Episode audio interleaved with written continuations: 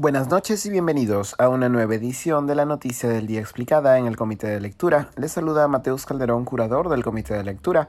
Continúa el fuego cruzado entre la defensa legal de Pedro Castillo, hoy investigado por tres casos vinculados a presuntos esquemas de corrupción, y la fiscal de la Nación, Patricia Benavides. Como telón de fondo, el premier Aníbal Torres presentó una carta en la que pone su cargo a disposición que, de ser aceptada por Castillo, gatillará una crisis total de gabinete.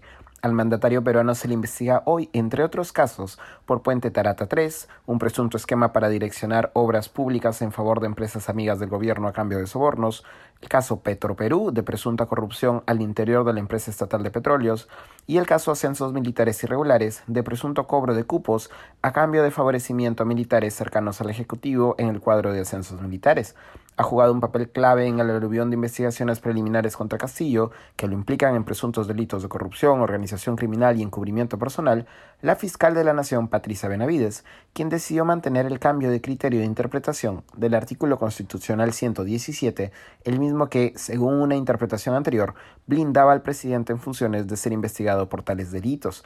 Es precisamente contra Benavides que Pedro Castillo ha apuntado sus dardos, lo que podría adelantar la estrategia legal del mandatario. Ayer por la noche, Castillo se refirió de manera crítica al presunto desmantelamiento del equipo de fiscales encargados del caso Los Cuellos Blancos del Puerto, una cuestionada medida tomada por la fiscal de la Nación Benavides.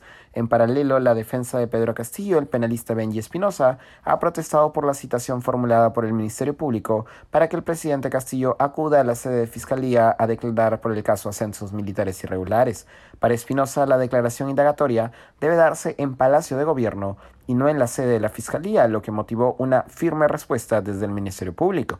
La fiscal de la Nación Benavides ha remarcado hoy que, cito, la diligencia, en referencia a la diligencia contra Castillo, se realizará en el Ministerio Público. El pedido de la defensa se basa en el artículo 167 del Código Procesal Penal, sin embargo, esa prerrogativa solo es aplicable cuando el alto dignatario es un testigo. En este caso, al ser un investigado, tiene la condición de asistir a la sede de la Fiscalía, declaró la fiscal.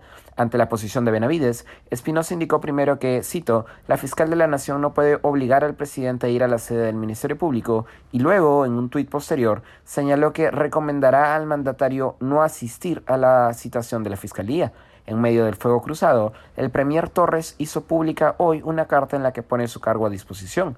Me retiro del cargo después de haber servido conjuntamente con usted a nuestra patria, especialmente al pueblo más postergado y olvidado. Hoy me toca regresar a las aulas universitarias junto a mis alumnos y alumnas y retomar lo que más extrañaba, la investigación jurídica, señala la misiva de Torres, uno de los mayores defensores del presidente en el debate público. En el pasado, Torres ha admitido haber presentado su renuncia a Castillo ya en el mes de abril, pero que ésta no se materializó para no dar el gusto a la prensa.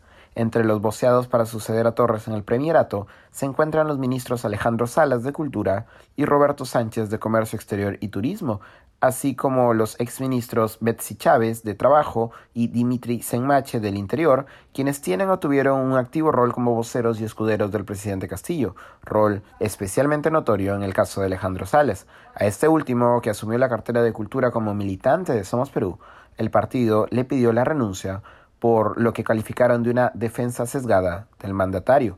Eso ha sido todo por hoy. Volveremos mañana con más información. Se despide Mateus Calderón.